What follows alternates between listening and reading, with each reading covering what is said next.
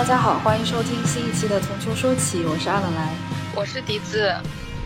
本期节目我终于请到了，从第一期开始我就一直很想请的嘉宾，但是问题就在于这个嘉宾他可以聊的太多了，所以我每一次都是觉得，嗯，请他来聊这个话题是不是有点大材小用了？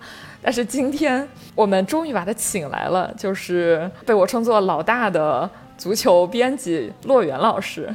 那洛源老师先跟大家打个招呼吧。嗯，大家好，我是洛源，洛就是那个落叶的落，源就是原来的源，是，或者是尊称他为美羊羊老师。对，代称有点多。洛源老师，呃，洛源老师是之前腾讯体育足球的总编辑，可以这样讲吗？负责足球业务的总编辑。对，足球主编。对，然后因为我跟笛子之前都在那个英国做英超的前方记者，呃，然后我的在英国的后半段其实也有跟陆源老师有过交集，就是嗯，当时因为腾讯腾讯腾讯体育拿了英超的版权，所以会派一些前方记者在前方会向中国这边发送一些报道之类的。然后笛子也是差不多的一些经历。是的，对，其实不只是在英超，就是在很久之前，大概十年十年前，十年前那个。对，十年之前我就认识骆源老师了。十多年前，一一年的时候，那个时候国内还没有什么版权，但是那个时候骆源老师就说：“哎，反正你在欧洲，你只要去前方看球，你就写了点东西吧。”然后就那个时候就略微的写了一点点。我想起来，我之前在呃三三三四年前在美国的时候，我就是想看一场阿根廷的友谊赛。当时在纽约，然后我就问洛源老师申请了媒体证，然后也通过了，就可以以媒体的身份去看了一场那个阿根廷的比赛。我觉得这还挺好的。就是这种经历，其实是其实是咱们能够共同见证一个时代的转变吧，就是这种媒体时代的转变。因为你看你们俩刚才分别能够回忆起来的这种看球经历，它其实是站在一个媒体视角。对吧？你的身份其实是叫媒体记者的身份，但是你要去看现在最流行的，甭管是微博了，还是 B 站，或者是小红书，有那么一批这种 UP 主，对吧？他其实也是会去现场，但他全都是以球迷视角，或者会去做一些咱们过去也在做的 Vlog 类的这种东西，其实是视角的一个转化。需要先介绍介绍现状吗？可以啊。因为之前我都一直我不我不敢问，就是这个是咋了？到底 就是我们为什么要录这期节目？就我我我们为什么要请陆源老师来录这期节目？是因为我们之前上个月吧，看到了一条也也算是体育界的一条重磅新闻。五月十九号，可以说吧？可以可以，一个一个非常值得纪念的日子，是吧？对，五幺九，黑色五幺九。对，它的主要内容就是讲说体腾讯体育大裁员，撤销了六大业务组。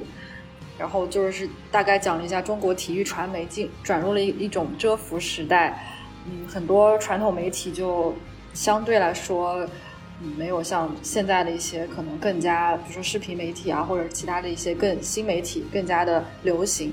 然后就分析了一下这方面的原因，然后也介绍了一下，简单介绍了一下现在的现状。我觉得陆源老师可以来展开讲讲这块的目前到底是怎么样的一个情况。呃，纠正一下啊。这个裁员这个词是不对的，你懂的。毕业吗？对，优化，对，叫优化，叫优化。所以人家从头到尾这个事情就不叫裁员，是叫优化架构调整。就是这些信息，其实回头可以看看。真的不要说裁员这个词，因为裁员对于大厂来说是很敏感的一个词，它是容易引发它的这种舆情风险的。嗯，所以咱们。接下来聊到的时候，都要说的叫优化和架构调整。呃，那说明他这这个公众号的标题不是很专业，他直接用的是裁员。对，而且它是一个比较大的自媒体了。呃，而且其实需要纠正的就是，比如说当时自媒体了或者一些那种产业公众号，它都写到了腾讯体育在五月十九号的这个架构调整带来的影响，哪怕就是很多人吧，他的第一反应都是。腾讯体育没了吗？其实腾讯体育还在，并且活得挺好的，只是人家在进行内部的降本增效、架构调整。这两个词是很重要的，这是现在大厂最流行的两个词，就是第一个词叫降本增效。为什么一期体育节目又变成了互联网黑化大全？降本增效非常非常非常耳熟，对，每天都会听到的词。对，因为这个词现在很流行，呃，只不过恰好腾讯体育选择在了这个五月十九号那一天宣布了这个消息。呃，其实对于管理层或者是很多人来说，他根本不知道五月十九号这个还有什么其他的意义。但是对于做足球的人，尤其是对于喜欢中国足球的人来说，那五月十九号是一个很惨痛的记忆，因为有中国足球的黑色五幺九这个日子，这是很多人不知道的。一九八五年的五月十九号，那么对于我以及我的团队，也就是当时五月十九号那天被传出来的那个邮件里边被撤销的几个几个组。其中就包括了我的这个团队足球组。那对于我们这帮属于是深爱足球，其实也就是大家熟知的足球编辑们，那五幺九就变成了一个双重黑色的一个日子，其实会更加的心理上拧巴吧。我觉得用拧巴是比较合适的，难过也有，然后呢，至于这个不甘心了、纠结了等等等等复杂的情况之下呢，就变成了一个拧巴这个词了。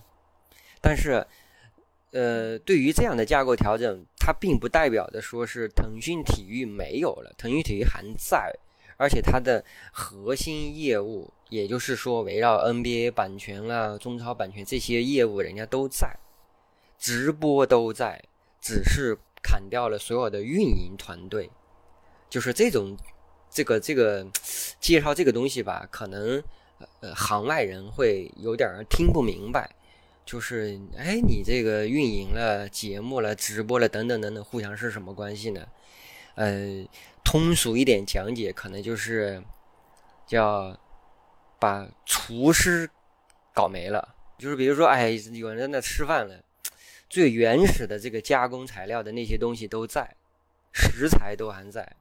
但是他不要你这个运营的这个环节，或者我厨子摆好盘了，往上端了，或者等等等等，他其实是在去调整这样的空间。过去，你比如像你今天起的标题其实是足球编辑，但其实足球编辑早在一八年、一九年就已经不从一八年世界杯之后。就已经不太称之为编辑，而且大家已经全部统称为运营。现在就已经完完全全的进入了新媒体时代。其实大家都会有很深刻的感知，人工也就是编辑和记者的这个角色，它其实是越来越轻，并不是说优质的内容不重要或者不需要，而是整个这种在大算法的。背景之下，平台它需要越来越多的自媒体内容冲刺，然后呢，你在这样的这种算法分发之下，你所谓的优质内容也好，或者是咱们过去传统的编辑记者生产的这些东西，它在那个大海里边好像凸显不出来。你说现在更多的是 UP 主啊什么的这样。呃，这样的内容比较多的出现在了内容平台上。那你会就是除了它的整个的视角不一样，比如说它是呃球迷的视角，然后之前我和阿来所经历的那些是媒体的视角。那你觉得对于一个球迷来说，就是我作为一个球迷来看，我可能就会想说啊，那我为什么就一定要有记者视角呢？我作为一个球迷，我去沉浸于一场比赛中，这种视角不是更适合我吗？还是你觉得其实两种视角其实都需要，但只不过不能只有球迷视角，不然你永远都是一个比如说 outsider 之类这样的。呃，这个其实是一个需求阶段的东西。你会发现，我们过去在去做媒体的时候，大家第一就是第一原则是客观，就是禁止任何的主观情感的因素放在你的标题里，放在你的文章里，对吧？这是过去的要求，因为那个阶段，用户或者球迷网友看到的各种资讯，它大多数来自于门户网站的这些客户端，或者哪怕一些什么球迷论坛了、贴吧等等等等的一些转载。但是那种东西，它只是一个资讯信息的汲取，在那个基础之上，记者们会去写一些评论，属于是要带观点、带一些情感，也会偶尔做一些，比如说像原来也有一些 vlog 的这个东西，它。视角都保持是客观的这么一个视角，比如说我们当时在去做一些标题的时候，其实是会很一再的给新人强调，或者给一些记者了、通讯员了、各种各样的作者们去说啊，你的标题、你的文章是不可以有主观因素的。但是我们其实会后来发现，对吧？其实是这样子的。你还记得你原来写稿子，你交过来稿子之后，我可能会给你翻来覆去的做修改，我甚至可能会给你是通篇给你去按照编辑思维来给你去改一遍、去调一遍，对吧？但其实你那会儿，你你那会儿是吧？是这样子的吧？嗯。你想，你那会儿写的东西，如果放在现在，带有你的主观情绪。反而更容易打动现在的用户，因为现在是一个需要个性化或者是需要情感输出的这么一个阶段。嗯。这个的确好像是感觉以前的人可能或者是读者他会更需要一些冷静的东西，然后他把这些中立的材料呃摄入之后，然后他可以形成自己的观点。对。但是可能现在更多的人他只是需要一个情绪去感染他，他至于这个东西具体是什么东，就是具体呃它的背后有没有一些已经被植入的。呃，观点或者什么的不重要，他们可能就是需要一些更情绪化的东西，让自己更快乐一点，或者不快乐一点。嗯，因为你刚才说那个新浪体育 APP 退出历史舞台，我就想起来，我以前小时候读书的时候是看新浪的那个 NBA 的文字直播的，就是用那个手机去登录网页版啊，有时候或者是直接在就是门户网站上看。就是那个时候是非常客观的，就是看个比分啊，然后看个结果什么的。但是经过那一可能那几年，然后现在已经形成了自己一个非常自己可以自圆其说的一套理论，或者是自己有自己可以提供的，比如说情绪价值之类的。然后就感觉只想寻找这一部分类似的东西，然后就就觉得客观的东西看了，呃，就是看过而已。但是。真正可以得到，比如说内心的一些认同啊，或者是更高的情绪价值，就是得找那种可能是比较偏其他视角的一些东西，这样看起来可能会更加的有代入感一点。对，因为其实是一个快餐消费的时代，你只需要第一时间或者是很快速的能够有一些传播点，跟风刷屏就够了。以前的时候，你确实需要自己去思考呀。现在很少有这个思考的这个这么个行为举动的。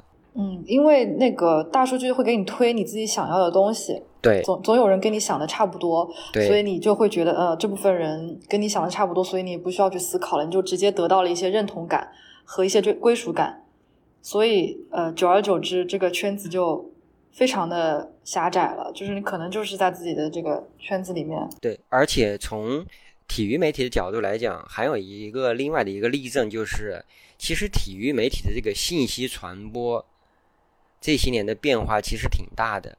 就以前的时候，像门户时代，需要写手、需要通讯员、需要记者们去撰稿、写稿，是因为普通的球迷可能也不太翻墙或者不太去看外网，对吧？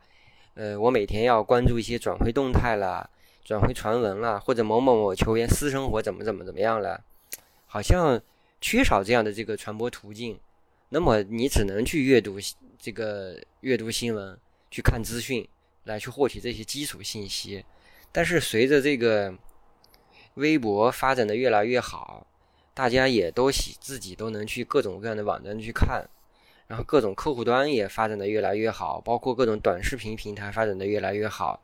那这个时候属于是一个信息极度爆炸扩散的这么一个阶段。举个细点儿的例子，就是某某某球员，哎，十几岁的个小球员，他只要稍微露点头，你迅速可以把他从里里外外、上上下下扒个光，是吧？全部就知道他的一切的东西了。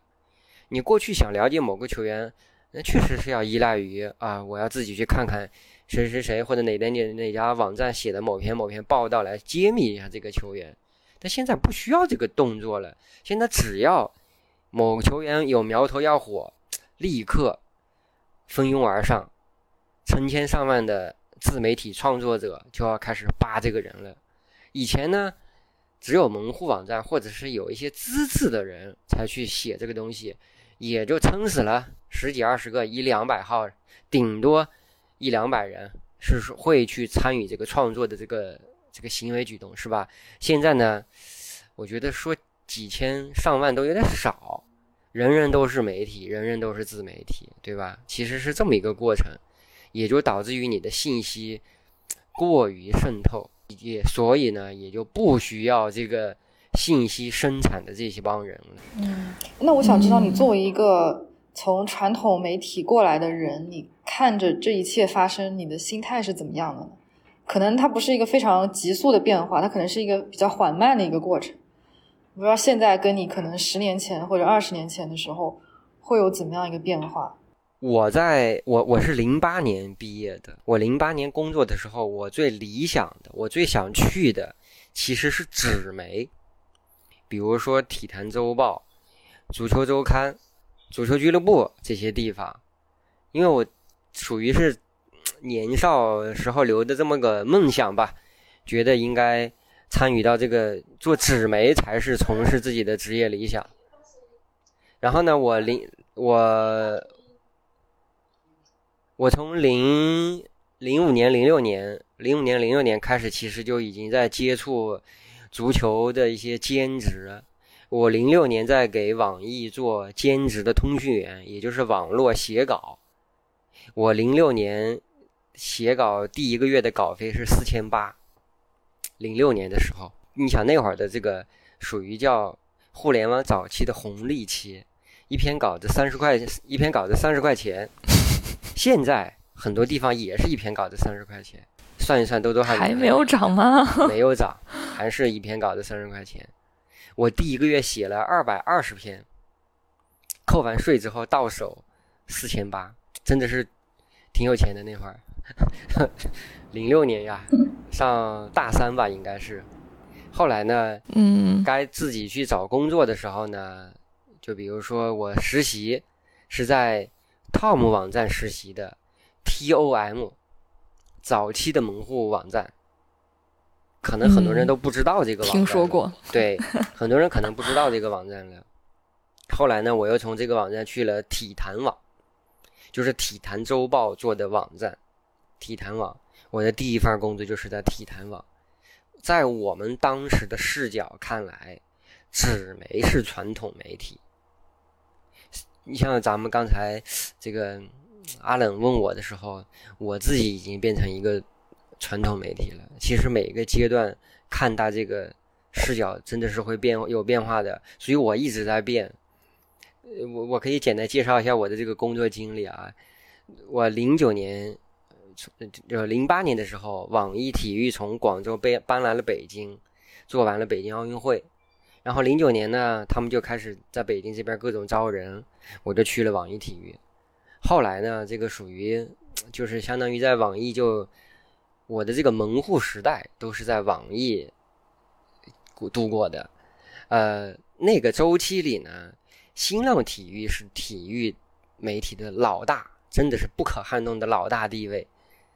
就是当时每周这个网易的这个总编室，他会做一个体育热点事件的一些叫评比评选的这么一些东西出来，比如说四大门户，新浪、网易、搜狐、腾讯这几个，就只有这四个，每次就是点评，呃，比如说这个卡卡转会皇马，C 罗转会皇马这个大事件。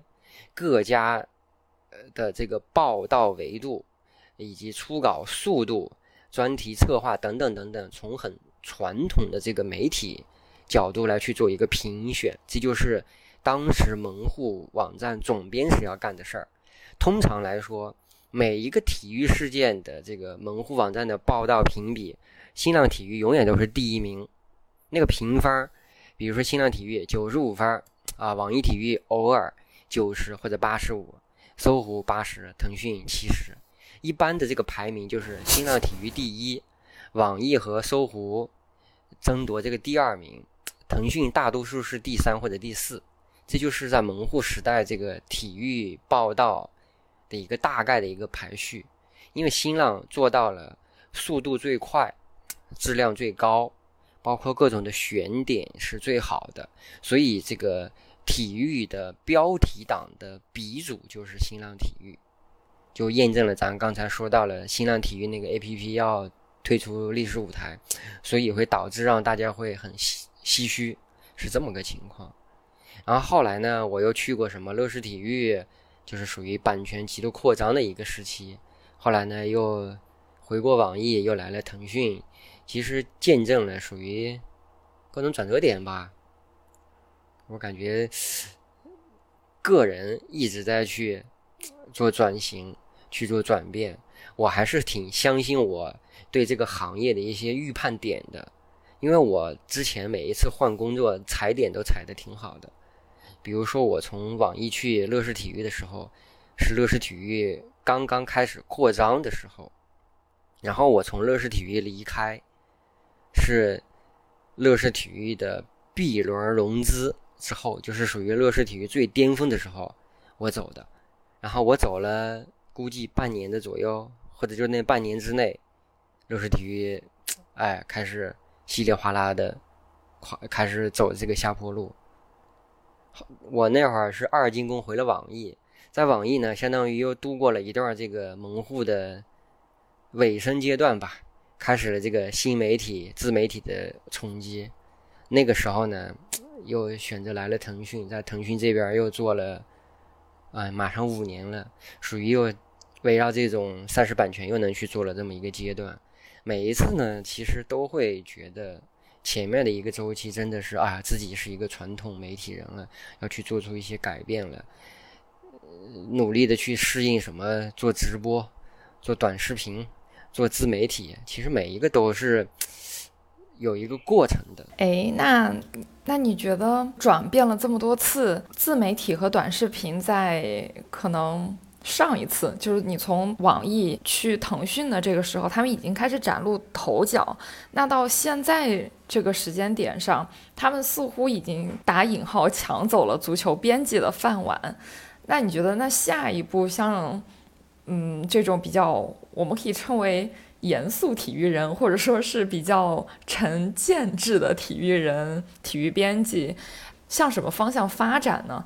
呃，这个转型其实一直都在进行，很多一些转的比较早的就会很成功，还有呃，比如说这个做自媒体早期的一些人，第吃第一波螃蟹的，全都是从传统的这些体育媒体出来的人，他们当时吃到了。自媒体的第一波红利，呃，流量扶持最高，内容也很优质，所以他们把他们自己的号都做大做强了。现在依然活跃在这个自媒体平台的头部账号，很多都是掌握在我们目前称之为传统体育人的手里，也就是过去的一些老编辑和老记者手里的。就是这个转型，嗯，是有人在去做的。再包括一些好的短视频的创作号，也是由媒体人主动出去创业了，或者怎么怎么去做起来的。当然了，说这个话不是说人家普通的创作者就做的不好，也有特别做的好的多，而是说他先能够吃到那个红利期的，一定是对平台有所了解或者有很敏锐嗅觉的人去干了这些事儿。嗯，下一步的转型就会比较难了，是因为。我们正在迎接一个很漫长的寒冬，这个寒冬实在是有点长，长到以中超为例吧。你说像中超联赛，你们过去可能觉得，哎，中超热闹的时候大家还看一看，但你看现在，除了非常死忠的那些中超球迷看自己家乡的球队了，看自己的主队之外，好像这个整体的关注度跌到一个低谷了。嗯。也就是我们自己的体育本身，你已经不具备营销值得营销的这个亮点和能，不具备这样的潜力了。那么对于周边延伸出来的从业者，比如说编辑记者们，就跟一个记者，你说他现在更一年的中超，好像确实没什么好好去写的吧，是吧？就跟你们做节目，你说大家聊聊的可能是球迷、球迷文化，聊聊偶尔聊聊中超。你比如说像李正博聊的那一期，多心酸了，聊到最后。不行，李老师可乐观了。李老师是我见过对中国足球最乐观的人了。哎，那我想知道，就是这几年，因为可能我们所说的足球编辑或者是内容运营，肯定也面临着一些转型啊，或者是一些不嗯架构调整嘛。那他们会去做什么事情呢？之后的话，因为自己也得去适应这一系一系列的转变。你像跟我同龄的人。能坚持到现在还干这个的，这个的这个行业的挺少的，真的挺少的。比如说，我有一支球队叫老国际，我那个老国际队里面十几个人，原来全是网易体育的足球编辑，有一多半的就原来是我我那会儿带国际足球组，全是我组里边的人。但是大家已经纷纷转行，呃，有转的早的去做了财经媒体。也有做了这种体育营销，还有去做了各种什么转行到去做什么亲子教育，还有去做了一些什么各种周边了等等等等。其实想坚持下来是很难很难的。转型呢都是属于被迫的转型，没有这种主动转型。比如说，我可以简单分享一下我最近这一个多月的一个心路历程。你像我的这个简历往给别人面前一摆，我好像除了干体育和干足球之外，别人认为我什么都干不了，别人会认为你这个人好像不适合去做别的，因为我已经过于垂直了，嗯哼，对吧？所以我我的转型就会非常难，我也很困扰，我应该转什么？现在好像就体育内容的产出来说，确实。除了做自媒体，没有其他更好的渠道。对，然后高阶一点的，高阶一点的呢，就是像李老师那样去做体育职业经理人，以及去做经纪人，比如说运动员的经纪人啦，球员的经纪人呢。因为你会发现，其实很多不错的经纪人，他确实原来都是干媒体的。我认识，我也认识很多都是干这个干媒体出身的。像我偶尔也会去做一些体育经济资源的一些事儿，比如说做做二道贩子，有哪哪哪需要一些球员了，我就帮着联系一下，大概就是这么。对，资源就是本钱。对，做足球媒体有一点比较好，就是他可能认识的人会比较多，然后整个圈子的资源可以盘活一下吧。对，对。但是感觉现在的问题是。你的资源全在足球或者体育这个圈，但是国内的体育它并没有形成一个健康的经济闭环，可以这么说吗？就是它好像自己的造血能力会相对欠缺一点。嗯，没错，是这样的是是这样子的，它轮转不起来嘛。就是你本身这个行业它已经跌到一个低谷寒冬了，体育的地位或者足球的地位。在我们普通人的生活占比里太小了，你不需要呀。对，它就只是娱乐的一种。然后我觉得好像以前你要说体育的话，可能它身上带有的某种，无论是竞技光环还是为国争光啊什么这样的光环，都给他了一个相对严肃的。背景，但是现在好像体育它就变成和所有的娱乐都一样平起平坐的地位，然后反而它和其他的娱乐比，它就没有了那些更能抓住人眼球的那些东西，就相当于我们在体育处于高位的时候，没有建立一个非常，呃健康的生态，然后导致它跌入谷底的时候，我们发现什么都没有了。哎，对你你说的这个点是很正确的。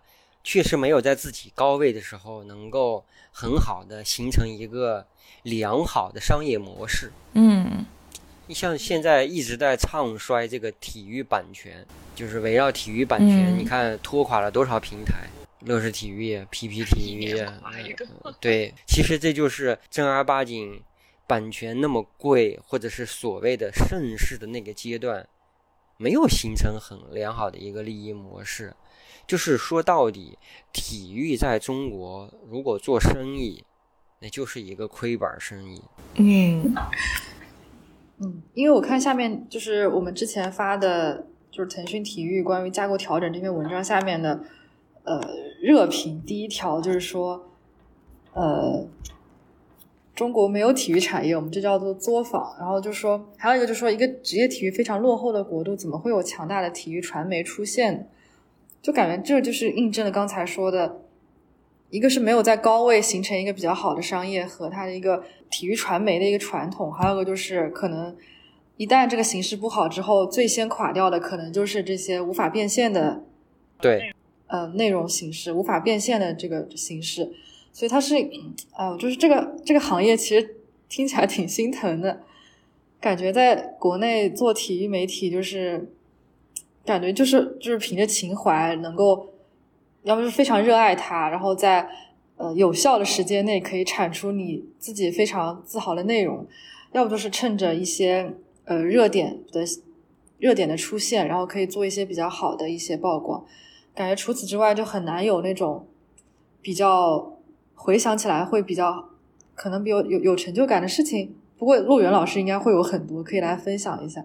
我刚才听你讲这个，就是你说的很对的一点，就是比如像内容这些没有价值，它的衡量衡量的标准不一样。从管理者或者从一些平台角度来讲，不具备变现能力的，那它就叫不良资产，对吧？但是其实呢，你对于很热爱体育、热爱足球的。咱们来说，就会有很多觉得很有成就感的事情。那比如说呢，对梅西转会巴黎之后，梅西亮相巴黎那一天，第一家中国媒体的专访是我们做的。你觉得这个事情牛逼吗？就是找了张家伟去。对，对，张家伟找了张家伟去现场。对，张家伟专访梅西。你你你觉得这个件事情这件事情牛逼吗？我觉得。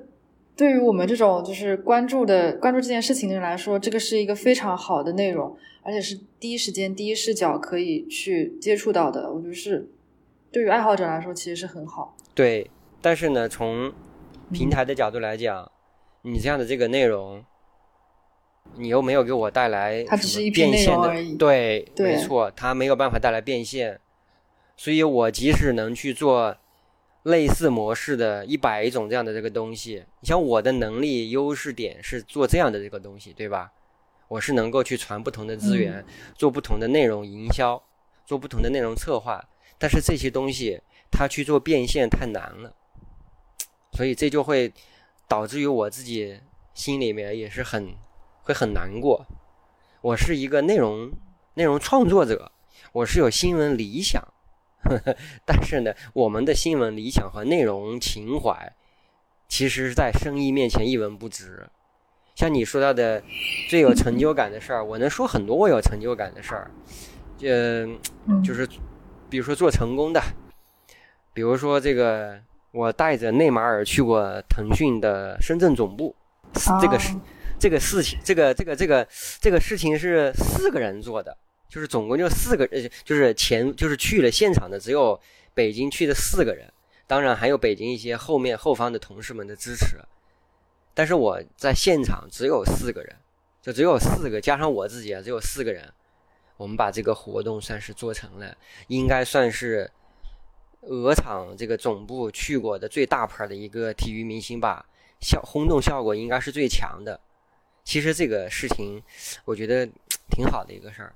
但是呢，又是从这个习惯了被人讲解，哎，你要凡事先生想这个性价比了，做生意了，收益了，那我自己也会去反思。那我做这样的事儿，好像确实没价值了哈，就没有成就感了，觉得。对，就是我我自己做工作也是，就是经常被最上面的老板会说你这个 ROI 是什么？呃，对对，最后达到的目标是什么？但其实很多事情你就是想做。然后做了可能会让一部分人开心，但是他可能就是没有产生什么实质性的价值啊。但是我自己认为它有价值，但是好像也没有什么用。我我过去大半年最讨厌的一个词是 gap。每天会有人跟你说，哎，你在那那那哪有什么什么 gap，会有人跟你来讨论策略。但是很多的价值它不是这么去评估的，是吧？所以我们也就自然而然的走到这一步了。这个是一个嗯现实的情况。其实我是能预期或并且是觉得没办法，就是有点很很无奈的一种这个这个情况吧。比如像我过去的这个媒体生涯里。我一直在做的就是我自己自认为非常有成就感的事情，就是从我的这个媒体人的角度去做的成就感，但我依然会坚持去做类似的这样的一些事儿。比如说，这个我前两天这个马尔蒂尼过生日，我发了一个视频，就是为热爱加冕嘛，以前腾讯体育的 slogan。马尔蒂尼当时来上海。因为来不及给他做节目包装，我就找了一个他的铁杆球迷现场向他致敬。那个球迷几乎珍藏了马尔蒂尼所有的球衣，三十多件吧，应该是花费了三十几万才买齐的这些球衣。所以呢，我就连大半夜的找到了这个人，让他一大早带着球衣去了某个地方，把那个球衣在那个地方满满一桌子摆满了。呃，经纪人以为是要让签，我说不是签，只是为了让给马尔蒂尼展示一下，你看中国有你这么死忠的球迷。马尔蒂尼自己进来两眼放光，因为真的他相当于他每一年或者他的每一件球衣那儿都有。那你想，对于球员本身来说，他会觉得，哎，你看你远在中国，居然有我的这种球迷，所以球迷介绍说啊，这是他，全是他自己的。马尔蒂尼当时那个激动那个感觉呀，呀，马尔蒂尼是我的偶像呀，我会认为我策划了这么一个小小的事情，让我的偶像非常的感动，并且马尔蒂尼自己把那段视频拍下来也晒出去了。那我就觉得这就是我。很有成就感的事情之一呗，嗯，对啊，就是作为一个球迷和热爱这项运动的人，就是听到这个，自然会很多感动，然后就觉得这是一个非常好的内容，也是一个非常好的故事，可以去向所有人分享的，而且它肯定会成为一个很好的一个呃体育媒体的一个形式吧，体育媒体内容的一个形式。哦，我说就感觉这这些事情，你说它无法变现。但它其实又是给所有人创造了一个美好的回忆，精神价值很强。对，比如说我现在就可以回忆起以前看到的一些比较深度的报道呀，或者是那个就是足球新闻，我现在是可以想得起来的。但是如果你问我现在，比如说这些自媒体，嗯，有一些什么很深度的视频，可能搞笑视频是有，真的很好笑。但是那种比较，嗯，怎么说呢，严肃的那种。嗯，就是我想不起来。报道，他他不是严严肃文学，他就真的很认真的在探讨一些事情。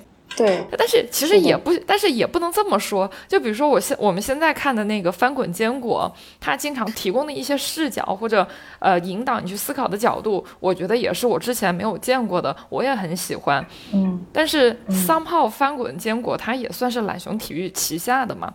就是它算自媒体吗？我不知道呀。算是。懒熊本身就是一个体育产业媒体吧，所以也算是产业媒体下面的一个分支了。嗯，不过像像翻滚翻滚坚果这种的，已经在目前当代的体育媒体算是比较稀有的了。现在大部分比较流行的还是那种嗯，以自媒体 UP 主，还有一些足球搞笑视频，然后一些混剪视频之类的为主吧。对，是是这些，就真正讲讲一个故事的那种，越来越少，会少一点。对，但是我觉得人类的本质当然是要听故事的呀，不然你比如说像《一千零一夜》呀这种东西它怎么传下来？我觉得人类的本质就是很想要有人给你讲个有头有尾、有起伏的故事。我觉得短视频是它把这个故事浓缩了，然后给你的一些刺激的点，但它不是一个故事。我觉得可能作为媒体人，你给大家留下一些故事，我觉得这个的价值是很高的。只不过我们没有办法在现在的这个体系下面给他标一个具体的金额。嗯，对，对，然后这个可能也不是中国一家的问题。嗯，这个其实跟刚才陆源老师讲的提到的就是阅读习惯，因为阅读习惯产生，然后导致市场买单的这个问题吧。对，其实跟其实跟播客也有点像，我感觉就是播客是一个需要长时间沉浸下来去呃吸收的这么一个平台，但是它就是无法变现，它跟短视频的变现能力差的太多了。嗯，其实也有一点像，就传统媒体跟就是短视频的一些就这种类似的感觉。是的，就是你愿不愿意花很一段时间去听一个故事，或者去看一个故事这样子？对你像现在这个。我认为很有成就感的这些事儿，嗯，越来越少人去触碰，越来越少人去做这些东西了，所以其实能够呈现的也就越来越少了。比如说像今年的中超，大家好像除了看个直播之外，你也发现没有周边的一些好的内容看可以可可看了，对吧？好像连球员专访什么的都看不到了。对对，你刚刚说的那个张家伟采访梅西，其实他那篇文章写的很好，就我非常喜欢他写的那篇内容，但是我也我就无法确定真正能够看完那篇文章的人有多少。可能如果他被拍成一个短视频，比如只有三十秒或者一分钟，他肯定会吸引无数人看。但是他因为他是一篇文章，他可能就真正的好的内容和一个非常有深度的故事，其实都是集中在那篇文章里面的。但是就肯定没有看短视频的人看的那么多，呃，所以就。就想起来还是挺挺无奈的，在这点上面。对，其实都是一个连锁反应，它每一个环节都是互相影响的。哎，我就在想，因为国外它的呃，就是传统媒体受到的冲击也是有的，只不过可能不像中国这么剧烈。然后他们能想出来的办法，可能和我们也差不多，就比如说呃，付费阅读啊，然后订阅之类的。这样的方式，中国有这样的体育媒体吗？好像没有吧。付费阅读其实一直是在有很少，嗯，有，但不多。体育体育媒体，对啊，体育媒体，对，包括付费看球是一回事儿嘛，跟付费看球是一样的。这个就说就有点大了。对，就是跟体育产业的发展和那个付费习惯这些有关系。对，呃，就跟这个今年年初的时候。还是去年了，我们做过一次那个卡纳瓦罗的专访，就是卡纳瓦罗离开中国之后，嗯，当时做了一期卡纳卡纳瓦罗的专访，给他做了一个特别节目。然后呢，这个专访刚发出来，真的就是全网所有的媒体全部转载。呃，我当时好像发过一句话，叫叫叫什么“一家做饭”。全村吃饱，类似这么个意思吧。但你看现在，但是现在还有人做菜吗？对，大家都开始茹毛饮血了，都。对，是的，这就是这就是绕到了咱们今年的根本上嘛，不需要做菜的人了。因为其实每个人都已经具备了一定程度的做菜能力，只要看个菜单就可以自己做两下，所以就是在这个环境下，确实也不需要。做菜的人，但是，嗯，但是你要真正吃一些好的，比如说米其林三星的菜，你就得找专业的厨师来做啊。可是就没有专业的厨师了，现在越来越少了，就是因为那些大家都会做饭的人挤压了 厨师的工作空间。这样好贴切呀！对，是的，大家都就比如说上海的朋友或北京的朋友，你们在家里居家隔离了两个月，请问有谁在解封之后是自己做了顿饭庆祝的？就是沿着这个就能解释为什么我们会被架构调整，会被排除出这个体系之外，就是因为从用户到平台。他面向的这部分人群，不需要米其林的大厨来去做菜，因为你吃的这些人，你就是请个普通厨子也能做吧，或者不是厨子的人过来做的也能端得上桌呗。熟了就行。对，是的。对。那你要从经济的角度来讲，你衡量这个性价比，你干嘛要再留着这些厨子们呢？而且厨子们大多数还是有情怀、有热爱的。你让我去做一些很劣质的东西，或者是喂猪的东西，那我还要表现出来一些抗拒，或者我还要很有理有据的反驳你，是吧？唉，所以现在就问题就变成，那那些口味挑剔的食客们，现在该怎么办呢？现在其实有 已经灵魂 灵魂拷问。对啊，来听从球说起，橘猫看球，看球就说。鹰眼时间就这这些深度讨论的播客，还有一些比较深度的自媒体，确实也有。对，现在有有，你看，甭管是什么自媒体了，人家各种 UP 主了，还是会有很多很优质、坚持、对得起自己良心做内容的人的，要坚信。那你比如说像我们这一批人出来之后，自己做点自媒体的，或者怎么着？嗯，内心的那点底线是会把握的比较好吧？嗯，就跟我特别喜欢我，我特别喜欢做拼图，就是我特别喜欢玩拼图，也不叫玩拼，就是做拼图。比如说像回顾一下某某某的职业生涯，比如像这个阿巴特退役的时候，我真的是一上午把他每一年每一个赛季的。照片都翻了一遍，然后拼了一张阿巴特每个赛季职业生涯的那么一张那个那个图。哦，这个东西其实对于国外来说是很常有的、很常见的，但是咱们的人大多数都是搬运嘛，对吧？以搬运的形式为主嘛。呃，哎，看到什么这个发一个了，那个发一个了，哎，拿回来用用就行了。但我特平时就喜欢去搞一些这种拼图，比如说，哎。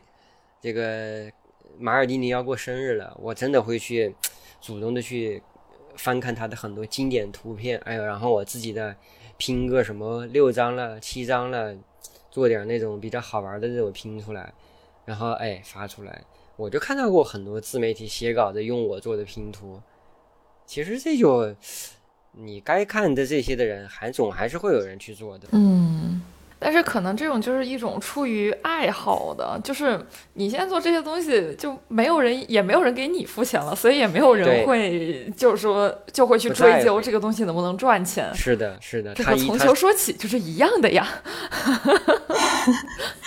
对，就是而且我们上一次不是也请了一位就是足球呃捷克足球新闻站的那个呃大哥呃来来分享，他也是因为热爱，所以一直从外网自己去。找新闻，然后搬运、翻译这样子，也完全不是从盈利的角度出发，就是纯粹是因为喜欢，因为支持。我觉得这种就是发自内心的热爱，然后非常纯粹的这种坚持，就是最打动人的。然后包括像现在还在坚持做足球传统媒体，就是在写字的，然后在可能记录的这些人，就是真的现在想起来是在这样子的环境下，就特别的尊重。是。哎，那比如说老大是作为编辑，他是被呃优化了。那那之前的体育记者呢？现在就比如说中超的关注度没有那么高了，即使他们去采访编写，呃，可能关注关关注度也没有那么高了。呃，记者其实早在更早一个周期里，他就已经要要求他们去做转型了，他是更早的一波。就是你去想，记者是更早就不需要记者了呀，因为人人都是自媒体的时候，你你没发现出点什么消息了，自媒体早就出来了，哪还用得着等记者去写一个东西呢？嗯，是。今年中超发布会不就有很几次尴尬的点吗？主教练讲完了哦，然后新闻官说新闻发布会到此结束，因为没有记者在现场呀。甭管是没有记者在现场提问，对呀，妈呀，我无法想象这。对呀，这这是很现实的一个情况。无法想象这种场景。新点自媒体去也行啊，怎么就连记者都没了呢？天呐，可能现在因为那个发布会是也有直播的嘛，所以就很多人就是通过弹幕去提问啊或者什么的。现在也有这种情况，所以确实在某种程度上是不需要记者了，因为全民都是记者，就是。但是，哎呀，就其实还是挺无奈的，因为他是本来就是属于比赛的一部分，就是习之前习惯了，比如在赛前会有一些报道啊或者什么的，然后赛后有发布会，但现在没了之后，就有确实很会很难过在这个上面。去年中超赛区里是有各家转播平台的记者常驻在赛区里的，今年就几乎没有。个别的一些媒体的记者会偶尔去一下，但他也不是长期在那儿待着，所以出现了我刚才说的新闻发布会，甭管是蓝区还是绿区，没有记者提问，因为没有记者了，是这么个情况。其实去年的时候，一个新闻发布会也会有一两个记者的这个情况的，这就是我们面临的一个现状。唉，我就在想，就是当体育它变成了一个。泛娱乐化东西，就是我觉得这是正常的。就体育，它应该是一个，它就是一个娱乐项目。但我只不过在想，它之前的那所有的光环褪去之后，它变成一个纯娱乐的手段。那它和现在其他的呃综艺啊、电视啊，它该怎么来竞争？嗯，吸引人目光呢？对呀，它靠什么呢？现在就是竞争不过别人嘛。现在现在呢，我们需要世界杯，我们也需要中国男足进入世界杯。真的，就是如果没有这种触及到全民热潮、全民热情的这种时刻到来，那么我们的这个低谷它是会不停的持续下去。就是你们也可以去想象一下。如果二零二二年的卡塔尔世界杯结束之后，女足世界杯的热度，我们对足球还可以有什么新的期待吗？你你可以期待你的那不勒斯，他期待他的热刺，我期待我的 AC 米兰，但是这些东西其实距离咱们的很遥远，不是发生在身边的，最后还是会落到中国足球身上。中国女足 加油！中国女足也挺难的呀。那你看，中国女足拿完亚洲杯，这个热度持续了多久呢？很快就没了，三天吧，对吧？很快就没了。你包括女足的那些球员，他其实已经在积极主动的去基本上都是还是关注女足的那帮人。比如像什么李佳悦是吧？赵丽娜都在做自己的自媒体、自媒体号、视频号。那你看李佳悦的那些视频，多么的放得开，多么的放飞自我，做的内容也很优质。参与的女足球员也挺好几个，都在参与，挺多的。但它的流量根本没有达到这个出圈了，或者是爆红的那个程度，没有吧？所以就很很悲哀。嗯。对呀，很悲哀。每一期视频我都觉得，哎，这个视频难道不应该是全网爆红，或者是全民关注？但其实根本没有达到那个量级。是的。但是现在你也很难说体育会出现一个什么东西，然后全网爆火了。除了骂男足，李思荣，那他也没有啊，他的热度都没了呀。只有谷爱凌，或者是就是在我我们国家举办的这种冬奥会这种巨大型的赛事，然后出现一个 icon 超级偶像 super icon 级的没错运动员，只有这样子的办法。是的，就前段时间那个徐梦桃不是去参加姐姐了吗？但是好像也很无声无息的，对他没有出，也没有他没有真的出圈呀。对，就是热度很保持在某一个层面上，并没有说是达到那种横扫网络的那种话题点嘛，是吧？是，嗯。所以我们需要明星，需要自己的体育明星，而且需要越来越多能够破圈的体育内容。但是就很难呀。对，我们之前就讨论过，体育需要什么，我们就知道是需要破圈，需要超级的偶像，然后需要更接地气的运营方式，这些就是理论上都是这样，但就是很难出现，就可能是要靠很多的命运的安排，然后运气再加上时运，各种各样的事情凑在一起，才可以有这么一次。是呀，就感觉就比如说李佳悦，他可能得做做做，得一直做做两年，然后突然有一个视频火了，就是全网爆火的那种，然后可能再去会去翻他以前的这些东西，然后大家说啊，这个人还挺有意思，然后他再再能出圈。在现在的社会，如果要爆红，比如说他可能跟某一个明星 传绯闻，这可能政治不正确，但是他这就是他的一个爆红的手段。但是当然不可能啊，只是说这是很理论上是行得通的。也是，就是是我们其实可以，我们可以比较一下中国男足和韩国男足，其实你就发现菜是原罪，成绩才是王道呀。那你看韩国男足成绩好，你看孙兴民在韩国国内的地位就不一样呀，是会有各种韩国的这个顶流当家男明星、男艺人主动跟孙兴民有很多的互动，对吧？比如之前那个朴叙俊，嗯，朴会叙俊，专访孙兴民。嗯那你同道理，如果对比到中国这边，那是不是应该胡歌去专访一下吴磊呢？但是现在两个人的社会地位实在是差距太大了呀，是是是这么个对比啊。我在我我在脑补这个景象。为什么是胡歌？哎，真的就就，哎，确实是这样子的。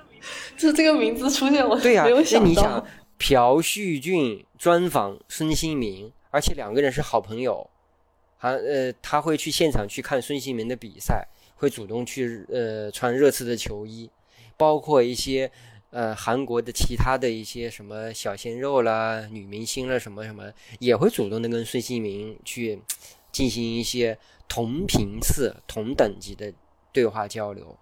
但你看来了我们国内去衡量、去对比的话，就是这样子的，就脑补一下呗。等到哪天胡歌专访吴磊，或者还有谁呢？某个顶流的小鲜肉专访什么国内的这个球员，那是因为咱们国足进了世界杯了，那就可以了。零二年世界杯的时候就是这样子的待遇啊。那个年代的，比如说老甲 A，原来甲 A 时期或者是零二的那个时候，那你想国足的一些活动是会请这些当红的歌手来现场唱歌的呀。嗯，对，那个时候的当红女明星是会跟足球运动员谈恋爱的。是的，咱们对我们就不点名是谁了。是嗯、现在可现在可是没有的哦。的确是的。这个就又能延伸的多讲点，就是比如像这个像李金羽、大张玉宁，都分别回忆过，他们年轻踢球那会儿，粉丝要找他们签名，比如说他们的签售会，排队是可以排好长好长的那种，就排几条街来去追他们的签名，就是等着签名。比如说李金羽就说过他的一个签售会，排队不知道排了多长。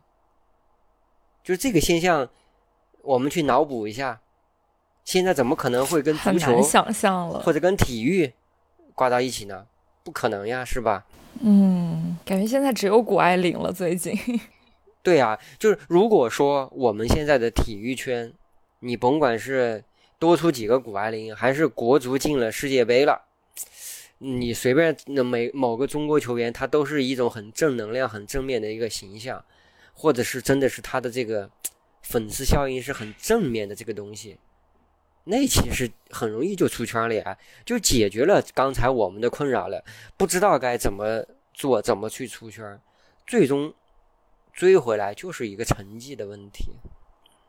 又比如欧洲踢球的多了，你就跟原来咱们不也有过孙继海了、范志毅了、杨晨、邵佳一都在国外踢过球，但咱们这个当时他们在的时候，其实咱的数量也不多呀。那你看现在日本、韩国是吧？就跟如果咱们有一个孙兴民，哎呦我去，都没没法想象。一个体育编辑能笑着醒来。对啊，这个时候内容就非常的有价值了，就是世俗意义上的价值。因为不管什么样的内容，只要跟这些超级巨星沾上边，就自然有热度。那有热度就有流对呀量，所以自然就会有一些变现的能力。对啊，所以其实目前来说，在国内内容为什么会这样子的情况，可能也是一部分的原因，就是因为它本身的那个基准线比较低。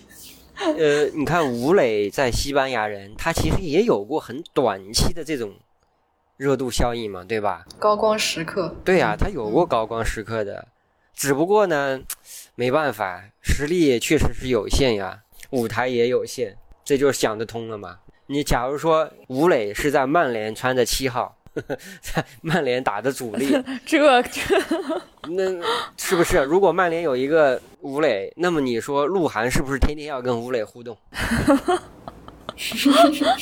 这个也是没有想到哈，的确是的，不止鹿晗。对对呀，不止鹿晗嘛。嗯，好了，所以说足球编辑下岗是因为中国足球不行，水平不行。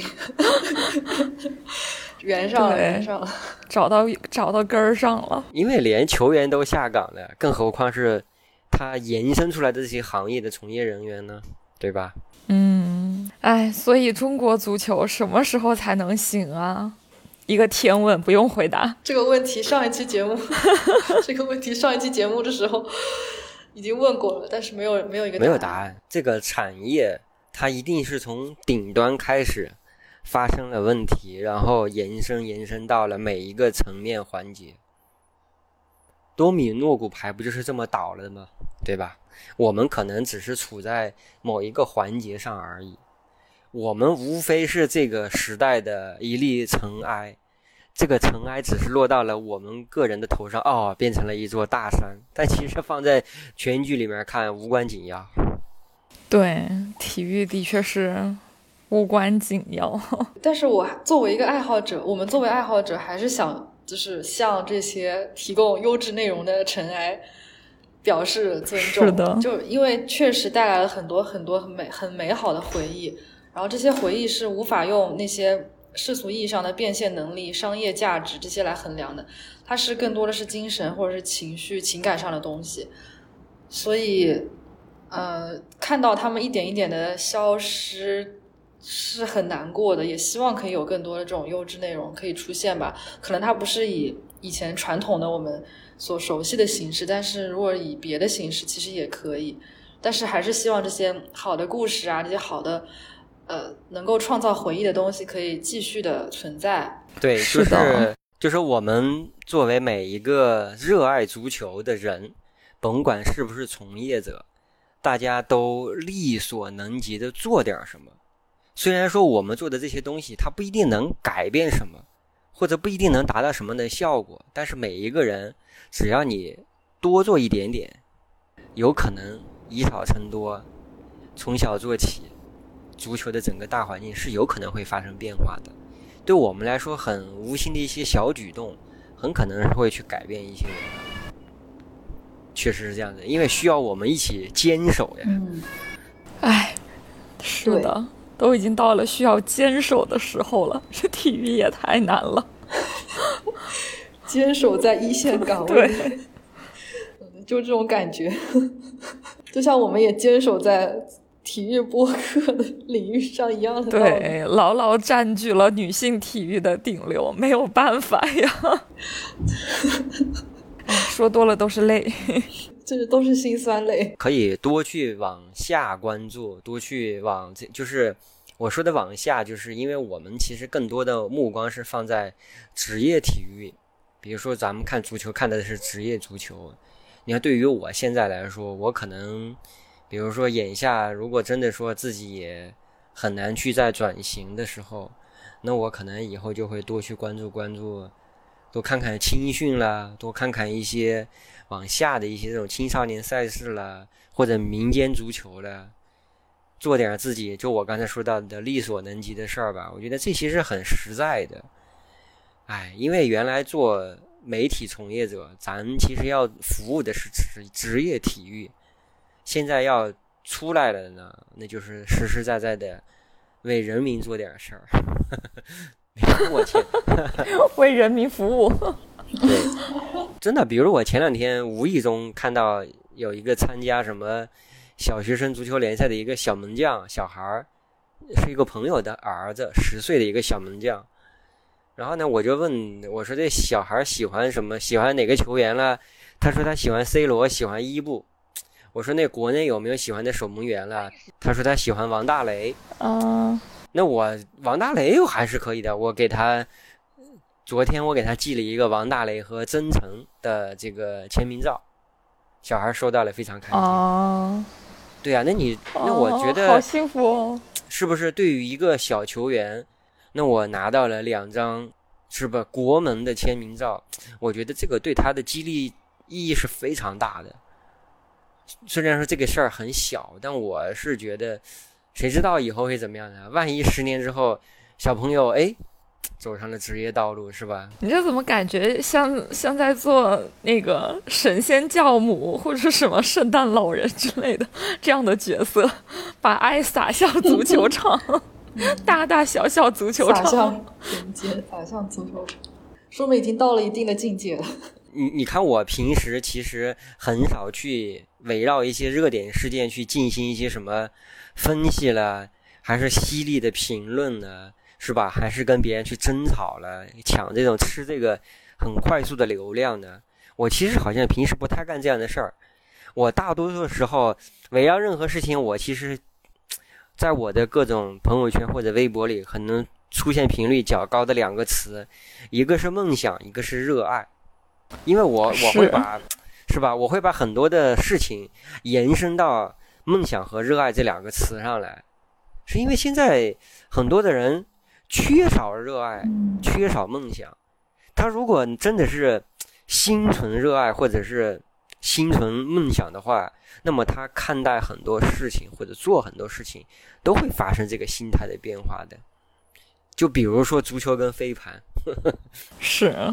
洛源老师前几周也体验了一下飞盘。对对对，我看到他在微博上为飞盘说话，就是讲了一讲客观、比较客观的讲了一讲，就是自己的感受什么的。是，然后并且 challenge 了一下我们，就是说你们冬天还在吗？然后我跟来总就说，看我们一定在，一定在。对，因为这这种这种东西其实需要一个良性的推进、探讨、发展。你现在呢，就一味的，如果变成你像这个之前什么场地争吵了，等等等等了，哪怕抨击人家叫飞盘员了，等等等等，那它不是一个，首先就不是探讨，不是有效交流，对，是吧？对对对，回过头来就是我老喜欢凡事儿有点矫情，就是聊梦想和聊热爱，好多人不太喜欢我，就是觉得我太矫情了这方面。看待很多事情都要绕到梦想和热爱这个层面上来，但我们回过头来去想一想，这不就是初心，不就是这个样子的吗？